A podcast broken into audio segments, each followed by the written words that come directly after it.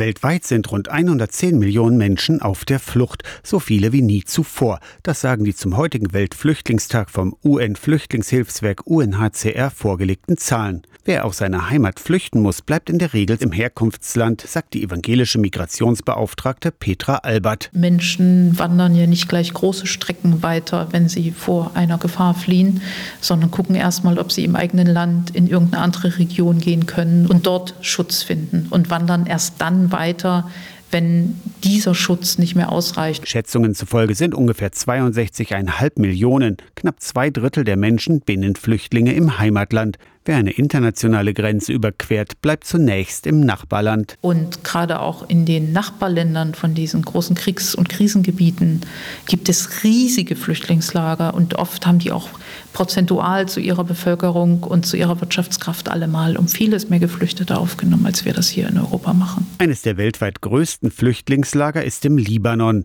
Länder um die Sahara herum, Sudan, Tschad oder der Niger gehören zu den Ländern, die in Mitteleuropa einfach weniger im Blick sind. In Asien hat Bangladesch mehr als eine Million aus Myanmar geflüchtete Rohingya aufgenommen.